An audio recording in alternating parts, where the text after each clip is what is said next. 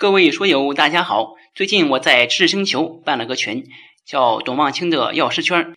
在群里最近更新的是主管药师考试的相关知识，之后还会更新药师、职业药师考试以及药学的相关知识。欢迎大家加入交流。现在加入只需九十九元，利用上下班、刷朋友圈等空余时间，每天十分钟，帮助您在潜移默化中轻松掌握药学专业知识。各位书友，大家好，欢迎做客董望清的药师圈。下一个，我们看细菌的致病性和机体的抗感染免疫。细菌的致病性这块呢，主要有一个它的致病机制。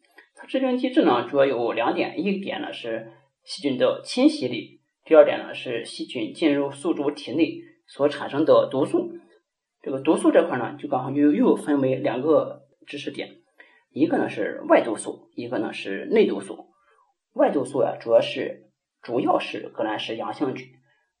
还有部分的革兰氏阴性菌产生，并释放到菌体外的毒性蛋白质。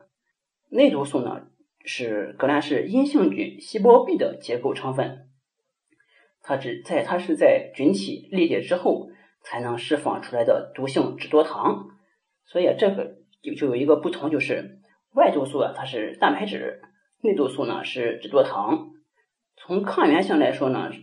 外毒性的外毒素的抗原性比较强，内毒素的抗原性呢比较弱，所以把这块整体外毒素跟内毒素对比来记忆的话，就是外阳内阴，外面外毒素呢是革兰氏阳性菌，内阴就是内毒素是革兰氏阴性菌，外活内死就是感染这个外毒素和内毒素之后呢，外毒素的致病呢比较轻微，而内毒素的致病呢比较重，比如说是 DIC、DIC。含有外氮内糖，外毒素呢，它本质呢是蛋白质；这个内毒素它本质呢是脂多糖。外强内弱，外毒素的抗原性比较强，内毒素的抗原性呢比较弱。还有是抗感染、抗细菌感染的免疫，主要呢包括非特异性免疫和特异性免疫两大类。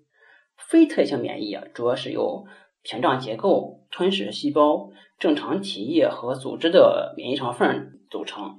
屏障结构，就比如说什么啊，血脑屏障、胎胎盘屏障以及皮肤和黏膜的这种屏障保护作用。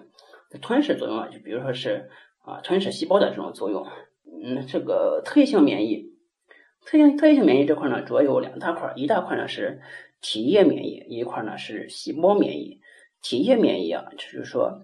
机体受病原微生物刺激之后呢，可以产生多种类型的免疫球蛋白，主要的抗体是 IgA、IgM、IgD。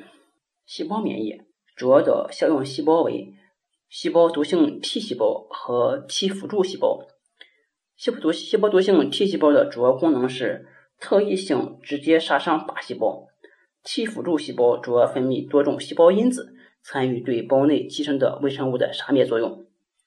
病原微生物入侵体内之后，其发生发展的结局主要取决于病原菌的数量、毒力的强弱和侵入的途径以及宿主的抵抗力的强弱，其结局也往往不同。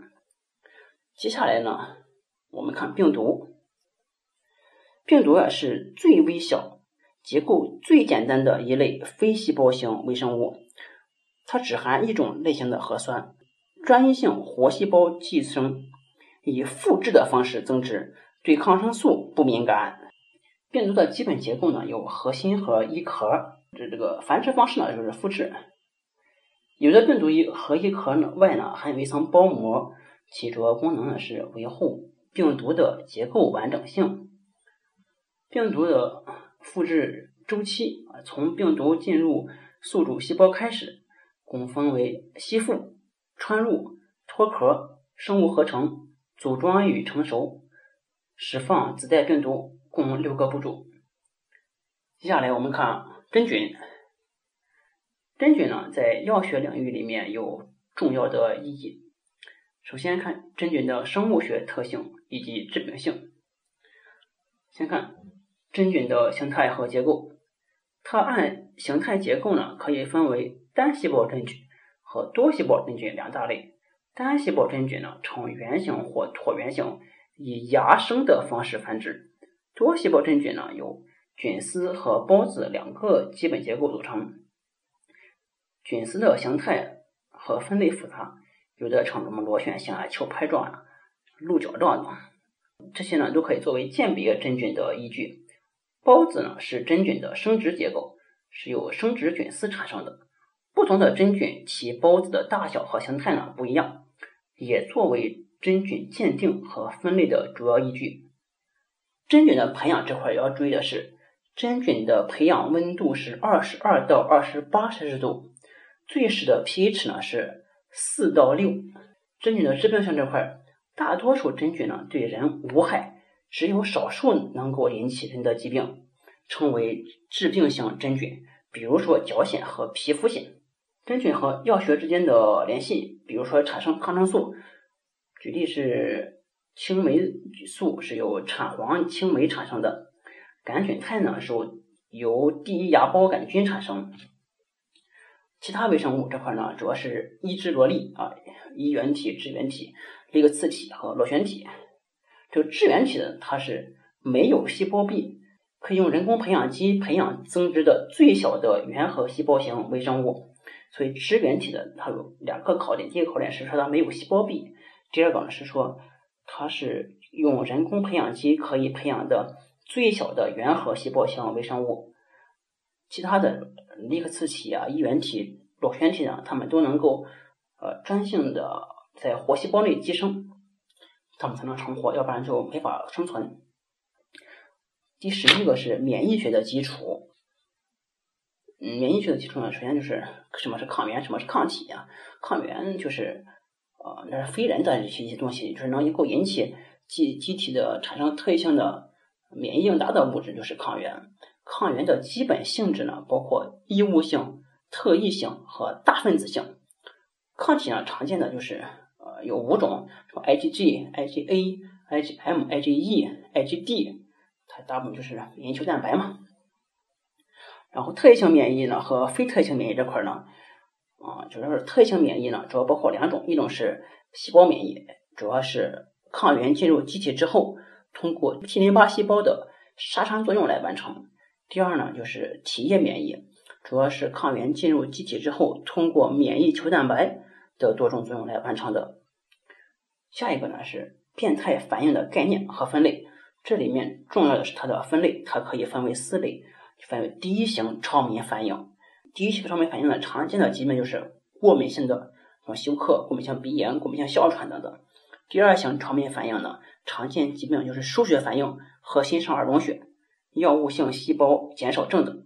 第三类超敏反应呢，主要是一些自身免疫疾病，比如说风湿病，然后急慢性肾小球肾炎以及过敏性的肺炎。第四型超敏反应呢，特点是发生速度迟缓，一般在二十四小时之后才出现症状，故称为迟发性超敏反应。比如说常见的这个。器官移植之后发生那种排斥反应，以及接触性皮炎等等。第四点是疫苗及其生物制品，用人工的方法把减毒或者无毒，但是具有抗原性的病原体，经过一定的工艺制成疫苗或者菌苗，比如说是麻疹疫苗。第二个呢，说是经过人工的方法，将某些特异性抗体直接注射到患者体内。用来治疗或者应急预防疾病，比如说 TAT，就是破伤风抗毒素。好，这就是总论的一些内容。下一节我们讲各论的内容。下载知识星球，找董望清的药师圈，每天十分钟，帮助您在潜移默化中轻松掌握药学专业知识。